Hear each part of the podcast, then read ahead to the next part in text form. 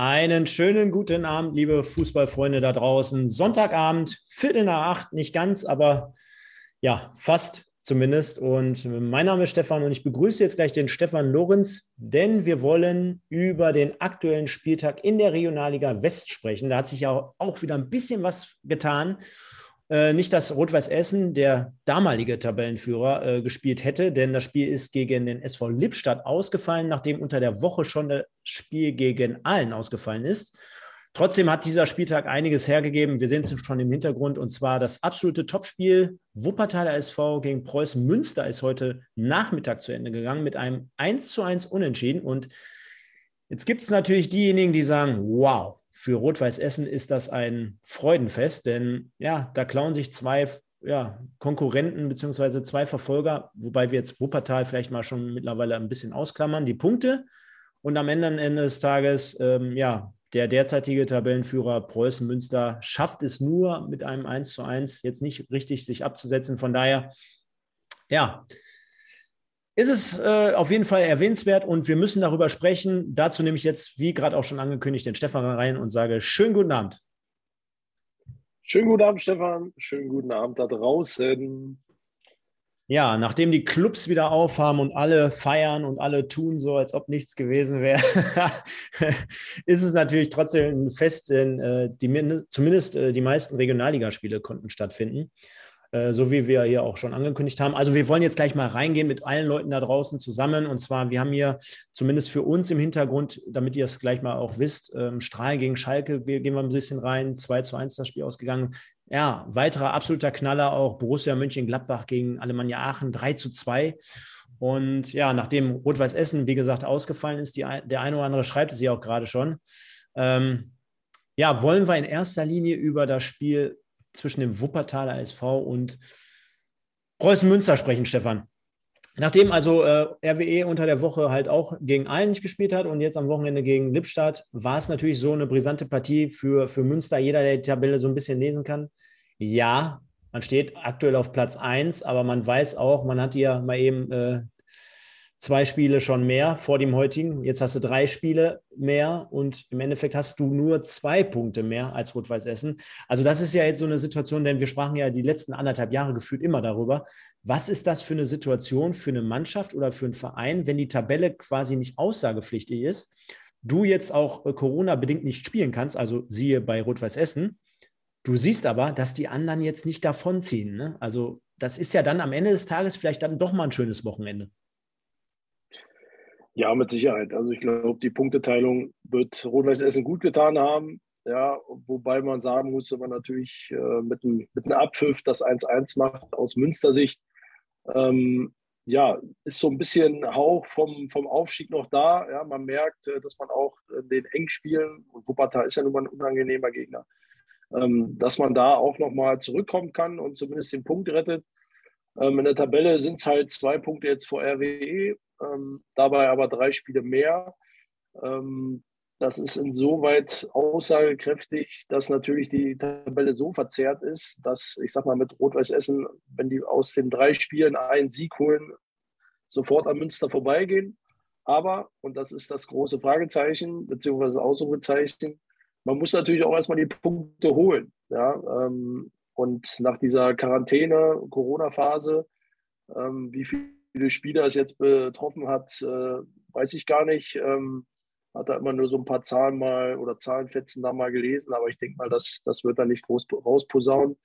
Ähm, muss man auch erstmal wieder in Tritt kommen. Ja, und der Rhythmus ist gestört. Ja, die Serie, die gelaufen ist, ähm, mit dem letzten Sieg dann äh, gegen Schalke oder auf Schalke, ähm, ist natürlich äh, jetzt doof. Ähm, und deswegen ist es wichtig, dass man da schnell wieder in die Spur kommt. Also mit anderen Worten würdest du sagen, da ist jetzt noch lange nichts entschieden. Nein, nein, nein. Ich glaube nicht. Äh, ich glaube, dass so ein bisschen Fortuna Köln strauchelt, beziehungsweise im Moment auf der, auf die, auf der Stelle tritt. Ähm, vielleicht wackeln ein bisschen die Knie und ähm, ja, es scheint dann wohl doch äh, eher ein Zweikampf zu werden, wobei Rot-Weiß Essen natürlich selber entscheiden kann, ähm, ob es dann wirklich ein Zweikampf wird oder halt äh, allein, ein Alleingang, wie man so schön sagt. Ja, ganz kurz zur Erklärung. Ähm, natürlich schreibt der eine oder andere hier auch gerade schon im Chat rein, ähm, die Spiele muss RWE auch erstmal gewinnen. Und ja, wir kennen es ja alle, ähm, in Aalen und äh, gegen Köln ist jetzt auch nicht unbedingt sehr, sehr einfach zu bespielen. Äh, auf der anderen Seite haben uns auch Nachrichten erreicht, was ist mit dem Regionalliga-Podcast? Kommt der ja nicht mehr als generelle Podcast-Folge? Ja, war in den letzten Wochen so ein bisschen hektisch. Der eine oder andere wird ja auch verfolgt haben. Wir sind irgendwie, der Stefan ist aktiv bei in Bottrop mit seiner Truppe. Der Marlon ist bei Sky, Stefan Sander ist bei Stage und immer hier vor Ort und dies und das. Also wir haben echt mega äh, krasses Programm derzeit. Aber, liebe Leute, seid gewarnt, äh, gleich kommt wieder die normale Folge auf unseren gängigen Kanälen. Von daher macht es aber natürlich auch trotzdem doppelt Spaß, hier ähm, jetzt gleich das Ganze nochmal wie gewohnt auch bei YouTube äh, mit euch gemeinsam zu, zu schauen. Ähm, jetzt schwenke ich mal um und zwar sehen wir es da schon. Ist nicht die schönste Ansicht, aber ich glaube, das tut der Sache keinen Abbruch. Also, Wuppertaler SV gegen Preußen Münster 1 zu 1. Und jetzt sehen wir schon, es war sehr, sehr dramatisch, möchte ich mal sagen, denn die, die Preußen ganz zum Schluss erst in der 95. Minute zum Ausgleich gelangt. Und äh, wenn wir jetzt mal ganz weit zurückgehen, wenn wir feststellen, Roman Prokop weiß, der dort schon sehr, sehr früh eigentlich ein gutes Zeichen für den Wuppertaler SV setzte. Und von daher, Stefan, wenn ich mir es im Hintergrund jetzt mal anschaue, das, das Tor in der Entstehungsgeschichte, kommt ein toller Ball von Hagemann über die Abwehr hinüber auf die, auf die linke Abwehrseite von Preußen Münster. Und es ist ja bekanntlich so, ne, dass man sagt, ja, die ersten Minuten, da kannst du auch schon mal immer einen vorlegen, weil du weißt genau, da sind beide Mannschaften vielleicht noch nicht so auf der Höhe. Und ähnlich erscheint es mir jetzt in dieser Szene, wenn ich es jetzt gerade sehe. Ne? Also der Ball kommt auf die, äh, wird äh, drüber gechippt, mehr oder weniger, von Hagemann, der dann ähm, Moritz Montag mit der Nummer zwei, den rechten Außenverteidiger, glaube ich, dann äh, sehr, sehr gut in Szene setzt. Er marschiert dann auch wirklich gut durch ja, mehr oder weniger schon fast bis zur Grundlinie, äh, schiebt den dann einfach in die Mitte rein und dann Roman Prokopf ist natürlich ein Spieler, also den, den kennt man ja aus der Regionalliga. Ich meine, äh, der ist seit, glaube ich, 10, 15 Jahren da an Ort und Stelle und schiebt den einfach nur noch aus fünf Metern ins Tor.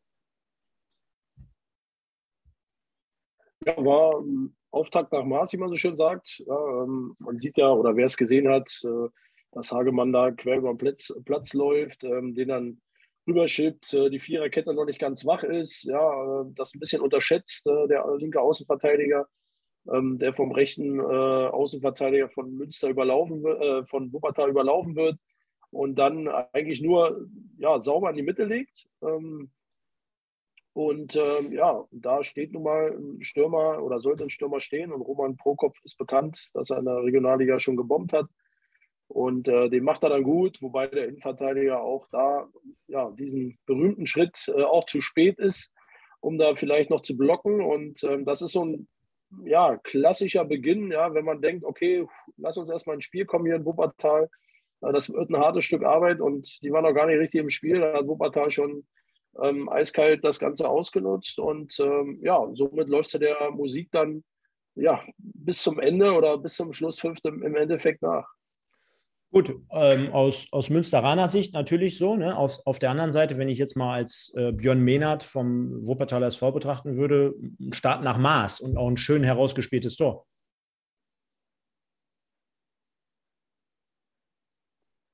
Oder? Ja, also, also besser geht es ja nicht. Ne? Also ich sag mal, ist ja auch ein Spitzenspiel, ja, ähm, auch für Wuppertal, die ja immer noch so ein bisschen liebäugeln dass sie da oben rankommen ähm, oder nochmal schnuppern, wenn da oben einer patzt. Ähm, in der Lauerstellung sind sie und wollten sie bleiben.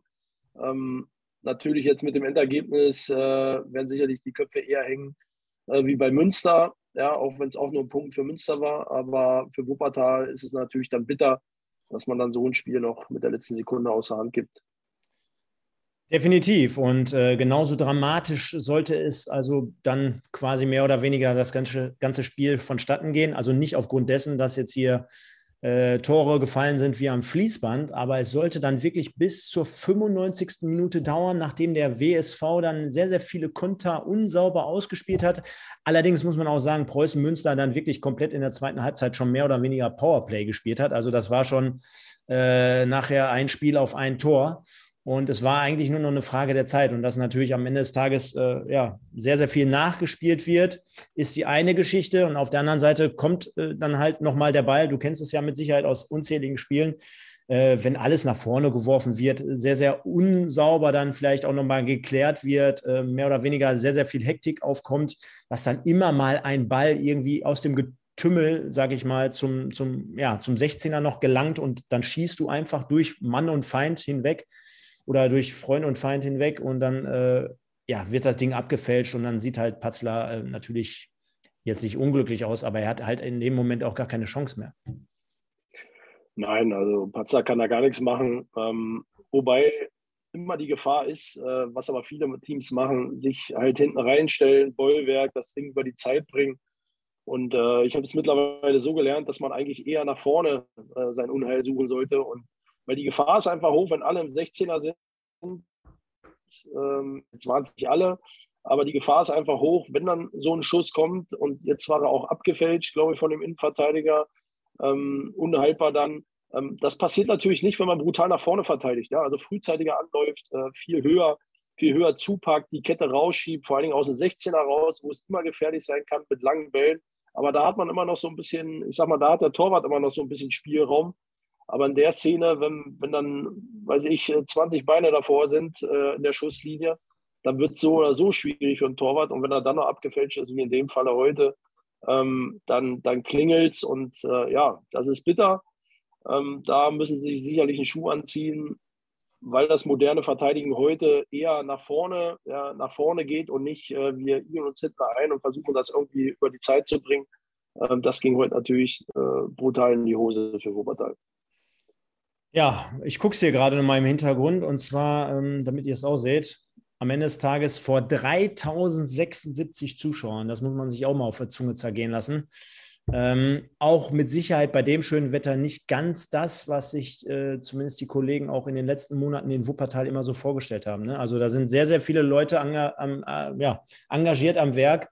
Und äh, es waren auch diverse Preußen-Fans im Stadion. Ne? Also Preußen Münster hat auch sehr, sehr viele Fans mitgebracht zu diesem Spiel, zu diesem Auswärtsspiel. Am Ende des Tages nur 3076 Zuschauern. Und äh, wie würdest du so sowieso diese Situation einschätzen? Ich meine, als Essener jetzt was zur Situation in Bezug auf die Zuschauer zu sagen in Wuppertal ist natürlich schwierig, verstehe ich schon. Auf der anderen Seite, ich sag mal so, da hat man sich ja jetzt wirklich in den letzten anderthalb Jahren was aufgebaut und äh, du hast ja auch eine namenhafte Truppe und du spielst ja eigentlich einen engagierten, couragierten Fußball. Warum äh, glaubst du, dass man dort ähm, sich noch ein bisschen schwer tut, auch als Zuschauer, als Fan dort mal wieder ins Stadion zu gehen? Ja, ich glaube, äh, im Wuppertal ist ja das Problem ähnlich wie in Oberhausen, auch wenn man beide jetzt nicht vermischen sollte, ähm, dass da immer ja, gerade auch dann geschimpft wird, äh, auch von Vereinsseite aus, hey, jetzt haben wir schon mal Topspiele und dann, dann kommt ihr nicht aus den Löchern oder aus Wuppertal, aus, aus allen Zimmern. Ähm, das hat man natürlich in den letzten Jahren, wo es dann ein Stück weit bergab ging, ähm, hat man da auch viele Leute natürlich vergrault, ja, und ähm, auch die Menschen, die Bundesliga gucken, zweite Liga gucken, dritte Liga gucken, ja, ähm, die sind ja noch davor, die liegen. Ähm, ja, ähm, also ich glaube, da müsste es auch eher mal eine Etage wieder höher gehen. Ähm, das geht ja auch äh, ähnlich wie für Essen, ja, wobei ich da sage, dass der Kern äh, gleich bleibt, egal in welcher Liga. Aber in Wuppertal und Oberhausen und vor allen Dingen jetzt Wuppertal ähm, ist es einfach so, dass, dass da, ich sag mal, wirklich schon ja, nicht mehr Zuschauer wirklich um die Ecke kommen. Ja, äh, das darf man nicht vergessen. Da hat man sicherlich in den letzten Jahren viel Kredit verspielt. Ähm, das Stadion ist natürlich jetzt auch nicht der, der Hit. Ja, ähm, gibt eine, eine äh, Tribüne, die äh, ähm, da überdacht ist im, im, weitesten Sinne. Ja, und ähm, da gab es ja auch schon Stadionvorschläge, ähm, neues Konzept, so soll das Stadion aussehen. Und am Ende ist dabei gar nichts rausgekommen. Im Gegenteil, äh, alles nur Luftschlösser. Und das kriegen die Leute natürlich mit. Und dann darf man nicht vergessen, auch wenn das hier mit äh, nichts zu tun hat mit Fußball, ähm, in Wuppertal hat man auch einen erfolgreichen Handballclub. Da sind äh, nicht viel weniger Zuschauer. Ja? Da sind auch bis zu zwei, zweieinhalbtausend Zuschauer. Und da sieht man, dass, ähm, dass Fußball nicht äh, wirklich auf Platz 1 ist in Wuppertal. Ich versuche jetzt einfach mal was abzuspielen. Jetzt müssten mir die Leute da draußen ein bisschen helfen, ob sie es hören können. Ähm, ich versuche einfach mal das Interview mit Stefan Küsters nach dem Spiel abzuspielen. Jetzt müsst ihr mir gleich sofort mal bitte im Chat sagen, ob ihr es hören könnt.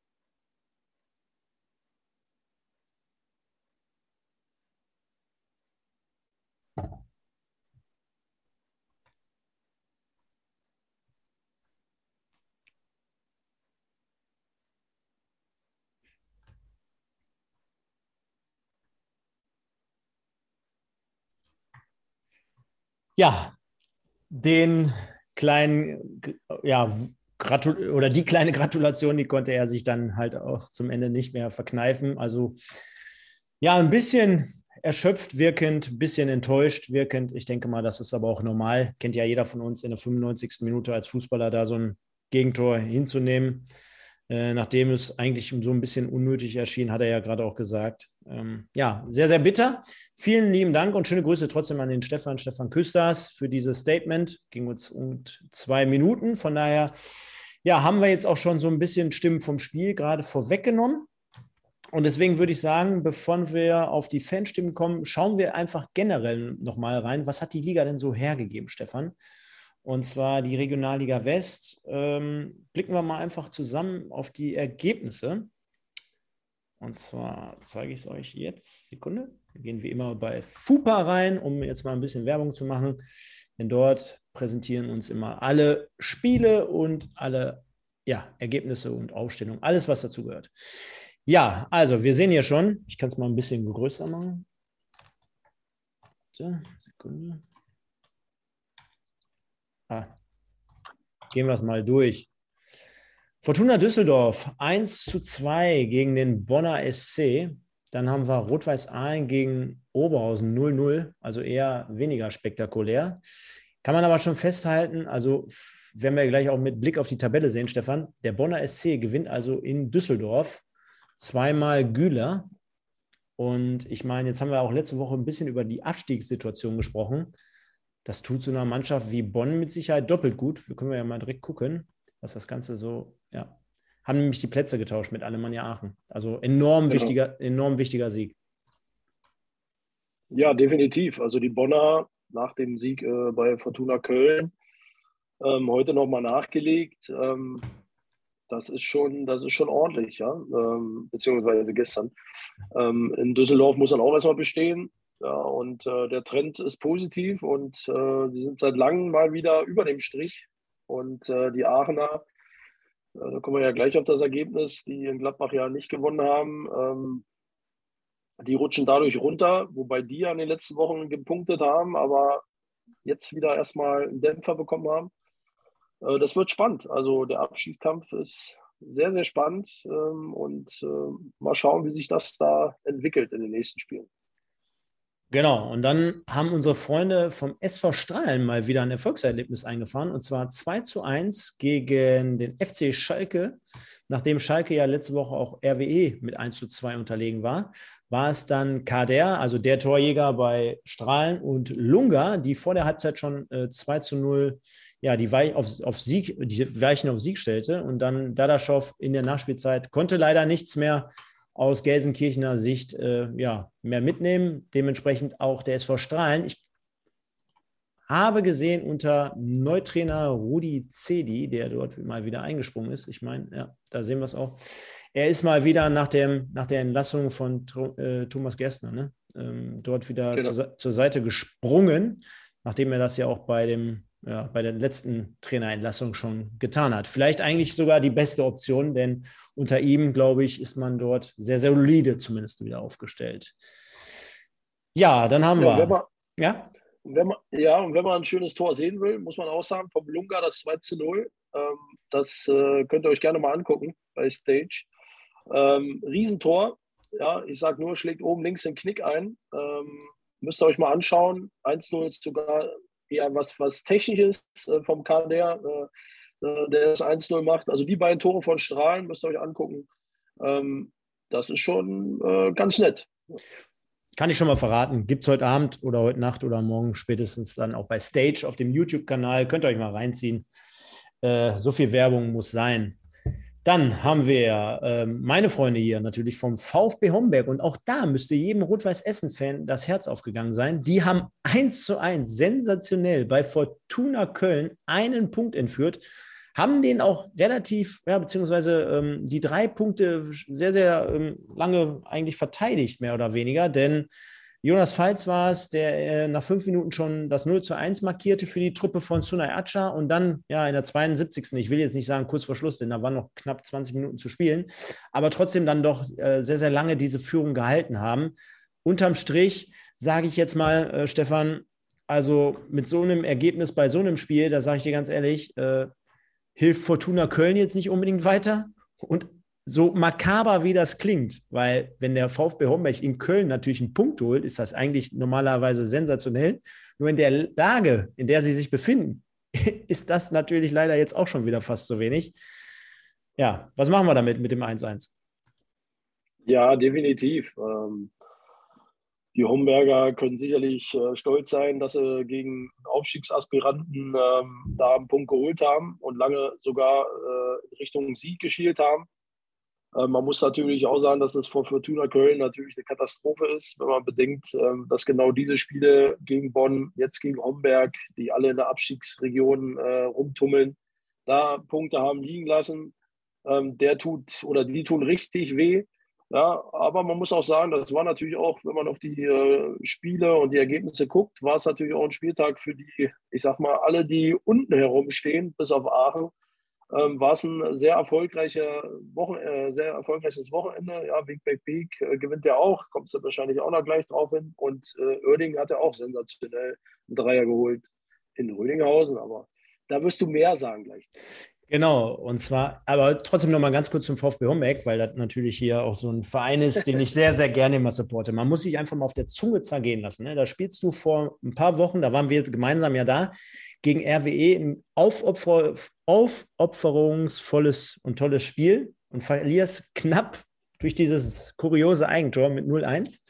Hast dann drei, vier Tage später auf dem Tivoli in Aachen ein ganz entscheidendes und wichtiges Spiel, verlierst dort 2-0, kommst dann das Wochenende darauf wieder zurück gegen den SV Strahlen mit einem 4-0 im Innenstrahlen, also sensationell nur um dann wiederum äh, zwei Heimniederlagen gegen Rödinghausen und äh, gegen Wuppertal, glaube ich, einzufangen, um dann jetzt wiederum in Köln Fortuna 1-1 zu bestehen oder zu bespielen. Das ist auf der einen Seite, wo man sagen könnte, yo, wir können in gewissen Spielen, wenn wir immer alles 100% abrufen und wir haben am Ende des Tages vielleicht auch ein Quäntchen Glück, dann hat, hat sogar so ein Verein, so eine Mannschaft immer mal in jedem Spiel irgendwie zu bestehen unterm Strich ist es leider am Ende des Tages zu wenig. Ne? Also gerade diese Konstanz, am Ende natürlich auch die Qualität, machen wir uns nichts vor. Mit welchen Mitteln willst du dagegenhalten? Ne? Also ich habe auch unter der Woche nochmal mit den Verantwortlichen gesprochen. Klar, also du kannst es halt einfach nicht vergleichen, wenn du den Kader und die Gegebenheiten mit ganz, ganz oben vergleichst. Ne? Also spielt schon wirklich David gegen Goliath jede Woche. Trotzdem aber äh, Chapeau, wenn ich jetzt einen Hut hätte, würde ich ihn abnehmen. Also 1-1 in Köln. Und dann schauen wir nochmal. Dann haben wir noch hier Machen wir es rund. Borussia Mönchengladbach gewinnt 3-2 gegen die Alemannia aus Aachen. Und das ist natürlich jetzt leider aufgrund der ganzen Euphorie, die jetzt wieder in, in Aachen entstanden ist, so nach dem, nach dem, ja, mit dem Rund Rückrundenauftakt, mit den neuen Transfers, die man nochmal in der Winterpause dazugenommen hat, so ein kleiner Nackenschlag.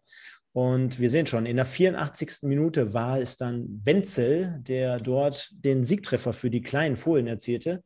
Am Ende des Tages ging es so ein bisschen hin und her. War eine wilde Partie. Am Ende gewinnt aber Gladbach 3-2 und Aachen steht ohne Punkte da. Ja, bitter für die Aachener, wie wir schon gesagt haben. Vor allem auch der Spielverlauf. Du führst 1-0, ähm, dann dreht sich das Spiel, dann kommst du mit einem Elfmeter wieder zum Ausgleich. Ähm, hast dann eigentlich, äh, wenn man 2-2 holt, eher das Positive auf deiner Seite.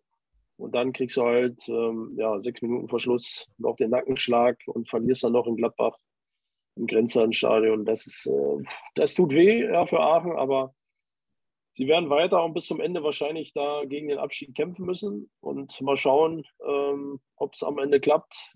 Aus Sicht äh, eines Fußballfans äh, ist natürlich so ein Traditionsverein, wenn so einer auch noch aus der Regionalliga verschwindet, äh, wie KFC Oerding, die ja schon so gut wie abgestiegen sind. Ähm, das wäre natürlich schon hartes Brot, äh, gerade auch mit Blick auf die Spiele dann ähm, gegen die anderen Traditionsvereine. Das, das wäre hart. Ähm, deswegen gönnt auch Aachen, glaube ich, keiner so richtig den Abstieg. Aber sportlich äh, müssen sie es selber entscheiden und von daher wird es spannend äh, sein, das zu beobachten. Genau, und dann machen wir das ganze Ding hier rund. Sportfreunde Lotte gegen den ersten FC Köln 1-1. Unentschieden, beide Mannschaften also mit einem Punkt. Auch für Lotte, wenn man mal ehrlich ist, also ist ja auch kein Geheimnis, dass der Timo hier bis vor kurzem noch bei den Potbolzern am Start war. Leider für meinen Kumpel, den Timo Brauer, schöne Grüße an dieser Stelle. Ja, auch schon fast zu wenig. Dann äh, gewinnt Wegberg Beek. Du hast es vorhin angesprochen. Die Kleinen, die haben so ein bisschen den Aufstand erprobt. Die gewinnen sensationell gegen Wienbrück 1-0. Und Rödinghausen verliert 0 zu 1 gegen den KFC Uerdingen. Und hier war es dann Terada, der in der 40. Minute das Siegtor erzielte. Und Levan Kenia, den kennt man ja noch vom FC hm, hm, hm, äh, aus der Bundesliga so, äh, mit einer roten Karte. Also der KFC als Tabellennetz da 45 Minuten in Unterzahl in Rödinghausen, nachdem wir ja letzte Woche auch festgestellt haben, das ist sogar kein gutes Pflaster für die Preußen aus Münster, schafft es aber immerhin dann der KFC Uerdingen, dort drei Punkte zu entführen. Also, Stefan, ich will jetzt nicht sagen, das Wunder der, der aus der Grotenburg oder von der Grotenburg, das lebt nach wie vor. Aber wenn wir jetzt sagen, die haben wir jetzt schon abgeschrieben, dann ist das die eine Sache. Aber dass sie dann komplett noch durchziehen und sportlich fair das Ganze zu Ende bestreiten, dann ist das das andere. Ja, definitiv. Also äh, an dem Ergebnis sieht man, dass sie, aber das haben sie auch in den letzten Wochen gezeigt, dass es jetzt keine Mannschaft mehr sind, die, glaube ich, äh, sich abschießen lässt. Ähm, von daher äh, schauen wir mal, ob sie, ob sie da nochmal dran schnuppern können. Es sind ja, ja elf Punkte bis zum rettenden Ufer. Da ist eine Menge Holz, äh, ähm, aber unmöglich ist, wäre es nicht, aber für mich äh, wird es am Ende nicht reichen. Genau, und deswegen schauen wir jetzt nochmal insgesamt alle zusammen auf die aktuelle Tabelle, die wie folgt aussieht. Und zwar haben wir Preußen Münster auf Platz 1 mit 28 Spielen. Und das ist natürlich jetzt sehr, sehr entscheidend, dass man das jetzt auf jeden Fall dazu sagt und ja, mit aufzeigt. Denn drei Spiele mehr als der erste Verfolger Rot-Weiß Essen. Aber Preußen, 28 Spiele, 61 Punkte. Dann haben wir Rot-Weiß Essen, die jetzt zweimal ja, Corona-bedingt nicht gespielt haben. 25 Spiele, also drei weniger und 59 Punkte, zwei Punkte weniger. Das heißt, mit einem Sieg, zack, ist man da schon vorbei. Dann haben wir Fortuna Köln, 26 Spiele, 56 Punkte, Oberhausen 26 Spiele, 51 Punkte und Wuppertaler SV 25 Spiele und 50 Punkte. Und ich glaube, ja, es ist wahrscheinlich kein Geheimnis, wenn wir sagen, die ersten drei machen es unter sich aus und aktuelle Ausgangssituation sieht halt so aus, dass Rot-Weiß Essen mit einem Sieg direkt wieder nach ganz oben gehen kann, auf die Überholspur und schwupps, die Wups, die Weichen auf dritte Liga stellen kann. Dann haben wir auf Platz 6 den ersten FC Köln, Wiedenbrück dahinter, Rödinghausen auf 8, 9 belegt Fortuna Düsseldorf 2, gefolgt von den kleinen Fohlen aus Gladbach auf 10. Dann hat sich der SV Strahlen wieder so ein bisschen jetzt gefangen, zumindest drei Punkte eingefahren auf Platz 11. Der SV Lippstadt kann immer noch relativ gut schlafen auf Platz 12, genau wie Schalke auf 13. Und dann beginnt halt äh, wirklich so die Abstiegsregion, wenn man bedenkt, dass den, Erbst, den ersten Abstiegsplatz äh, derzeit Alemannia Aachen belegt. Also Rot-Weiß Aalen mit 29 Punkten auf 14, der Bonner SC mit 27 Punkten, ganz wichtige drei Punkte am Wochenende geholt, über den Strich gerutscht auf Platz 15, dann haben wir Aachen auf 16 mit 25 Punkten, dann sieht es in Lotte immer düsterer aus auf Platz 17 mit 20 Punkten, Wigberg-Beek ebenfalls 20 Punkte, ein Spiel mehr als Lotte, 26 Spiele, ja, und ganz, ganz eng ist es natürlich dann bei Homberg und Uerding. Beide Punkt auf mit 16 Punkten und 27 Spielen. Und da ist natürlich jetzt einen guten Vergleich, denn äh, Bonn hat 27 Spiele, die beiden letzten haben 27 Spiele und die trennen jetzt halt mittlerweile schon 11 Punkte. Deine Prognose? Ja, ich habe jetzt so gut zugehört, weil du es so sauber äh, runter, runtergesprochen hast, ähm, dass man dann natürlich, man sieht auch unten im unteren Bereich sind halt auch äh, Verschiebungen in der Spielanzahl.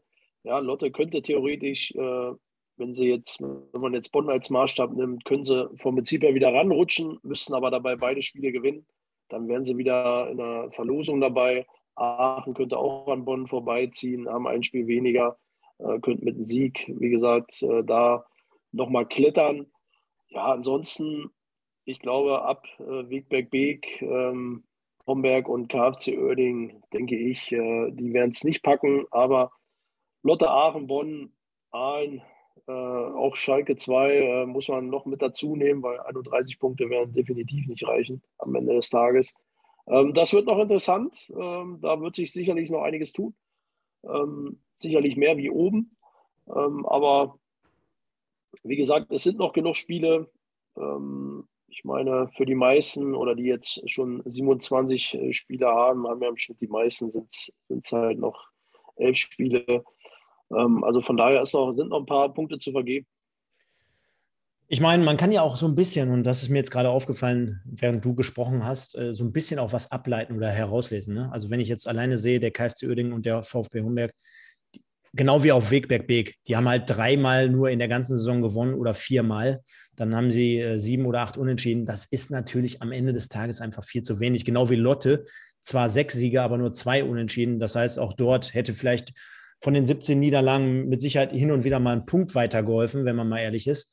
Und auf der anderen Seite stehen dann halt so Statistiken wie zumindest beim Bonner SC mit sieben Siegen und sechs Unentschieden oder halt auch in allen mit elf Unentschieden und sechs äh, Siegen. Das ist natürlich dann halt schon gefühlt doppelt so viel. Ne? Und das macht dann halt den kleinen, feinen Unterschied am Ende des Tages. Und deswegen wird zwar vermutlich für die letzten drei, vier, ich will mich schon fast festlegen, äh, wenn ich es jetzt machen müsste, würde ich es so tun, würde ich sagen, die letzten vier, die wird es da in dem Fall erwischen.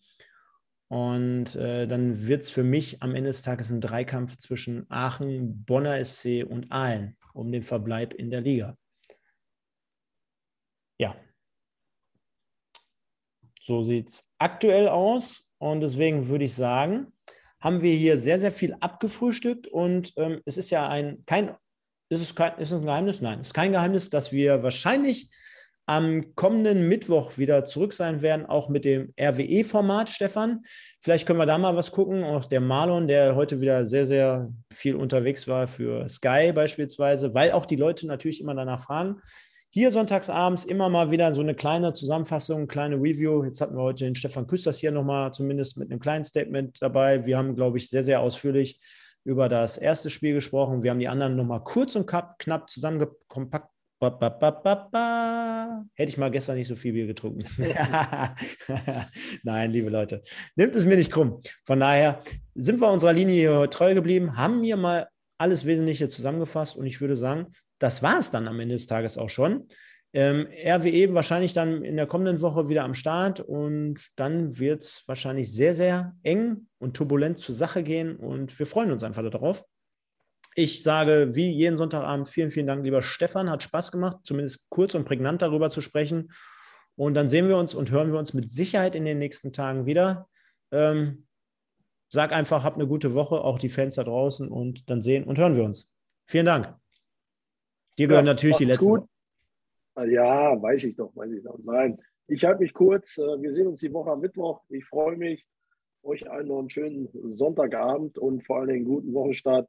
Das Wetter spielt ja mit. Zumindest äh, scheint die Sonne, auch wenn es nicht warm ist, aber vom Kopf her reicht das schon. In diesem Sinne, schönen Abend euch allen. Ciao.